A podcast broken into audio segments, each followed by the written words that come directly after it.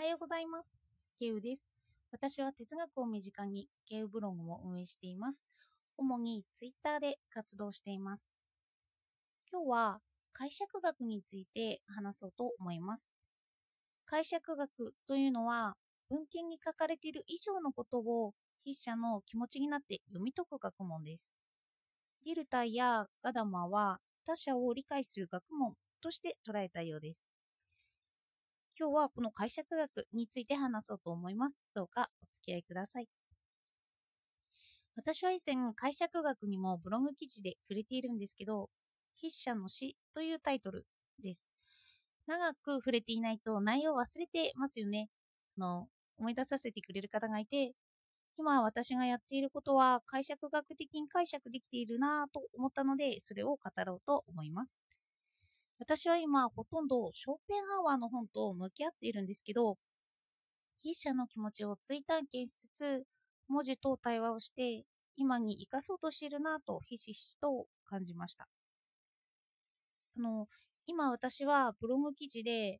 今の自分をわかるに、知るにはというタイトルで、哲学を自分を役知るために役立てる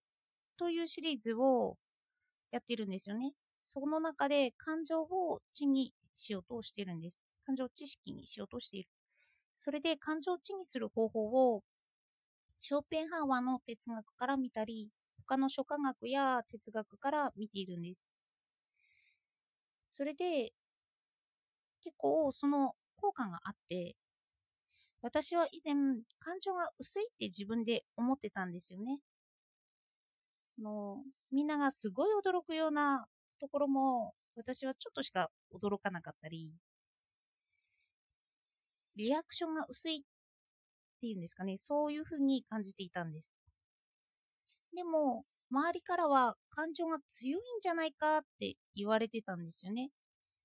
私はこのギャップが何なのかがわからなかった。反応としては薄いんですよ。そしてその謎を解いていくのに、感情を文字にしてみて初めて分かったということがあったんです。今まで周囲と違っていた表現で捉えられていた感情。それは私にとっては感情だったのかなって思えることが増えたということです。驚くときにすごい驚かなきゃというわけではなくて、私は至るところで人と違ったような感情を見せていて、それで他の人にはその違った行動が感情と捉えられていて、で、そのそれを私は感情と捉えられていなかったから感情が薄かったということなんですよね。それで私にとってそういう行動も感情なんだという理解ができたことで自分をもっと知ることができたということです。例えば私は今まで有名人に対してファンだというのがなかったんですよね。この人がすごい好きというのも特になかったんです。でも久しぶりに愛は同情だとか、愛は理想とか追い求めるとか、文字で規定されていくと、今で言うとどんな感情なのかなって思った時に、私がこうやってショーペンハワーにのめり込んでずっと本を読んでいて、それでショーペンハワーと対話してるような気分になっている。そういうのは、求めてるという意味では恋という感情にも当てはまるのかなと思えたりしてきたんです。他の人は本に恋するなんてあんま言わないですよね。でも、これが恋なのかなということもあるということです。それで今まで愛が薄いなと思えたことでも、また博愛というものを調べると、痛ましい光景を見た時に心が痛くなったり、目が離せなくなったり、涙が出そうになる。リアクションとしては全くないんですけど、でも、こんなちょっとした気持ちの揺れ動きが自分にはあって、そういうものが感情なんだなって気がついて、で、それで私は最近自分が感情が薄かったというのは違うんだなって思ってきています。そして、こう思えたきっかけとしては、解釈学なんだろうなって思ったんです。でも、ただここには他者が存在していて、解釈学には。さらに踏み込むと、解釈学は他人のことの理解が入っているんですけど、私は本を本当にその筆者が書いたように理解しているのかなというのは謎になってきています。本当にショーペンハワーが言いたかったことを理解しているのかというと、まだ謎になってくるということですよね。なので、分かったにはなるんですけど、自分を知るためになっているのかな。まあ、他者のことも知れないですよね。で、自分のことも知れないんですけど、まあ、自分のことだけ分かったのかなという解釈です。あの、どこまでも現象学的に解釈すると、自分からの理解でしかないという目線ではあるんですよね。そうするとテキスト解釈に、解釈学がテキスト解釈になってきて、テキストを読み解くんですけど、それは他者理解じゃなくって自分が解いた自分なりの解釈という意味にはなってくるんです。なので私はショーペンハワーに来いと言っても、それはテキスト学で言えば幻想でしかなくって、私が作り上げたショーペンハワーに過ぎないんですよね。昔の人はその時代に色濃く影響を受けていて、時代役に社会構造、その中で生まれたテキストでしかありえないということになるんですよね。その人だから書けたわけじゃなくて、いずれそのような同じ条件下に育てば同じような思想が生まれるという考え方。でもこの思想ってショッペハーマーも言っていて、自分を理解するには他人を理解することになる。例えば、涙を流すことで言うと、他人に同情して、それが自分に移って、それで自分を同情して、また他人を同情する。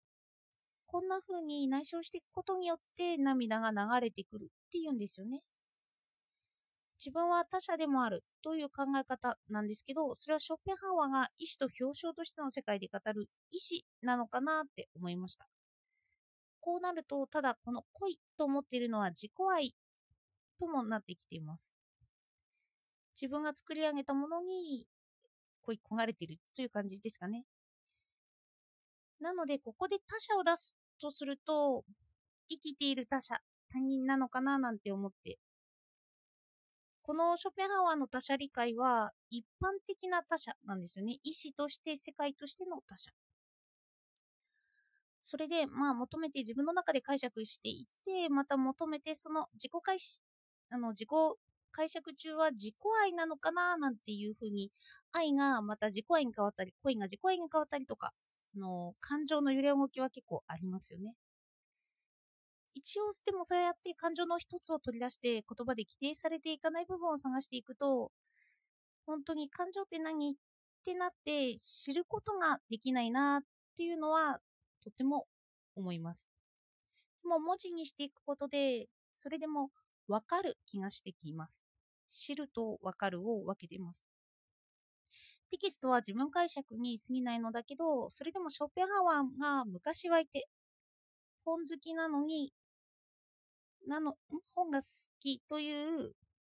うん、本が好きというより本人が好きという、どういう解釈が成り立つのかななんて考えてました。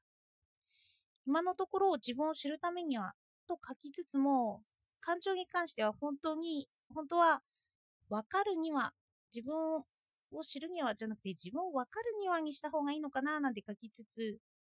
でも、ブログは文章なので、文章として規定されているところでは自分を知るということですよね。ちょっと表現が難しいなとはちょっと思いました。今のところ私は知るじゃなくて分かるにしか到達はできていないなと思っています。知ると分かるの違いをひしひしと感じている今です。そして感情がわからないというよりも知れていなかったからわからないと言っていたという昔の私に対する解釈が合っているのかなとも思いました。感情を知にする、わかるというのは結構難しいですね。では、今日もお聴きいただいてありがとうございました。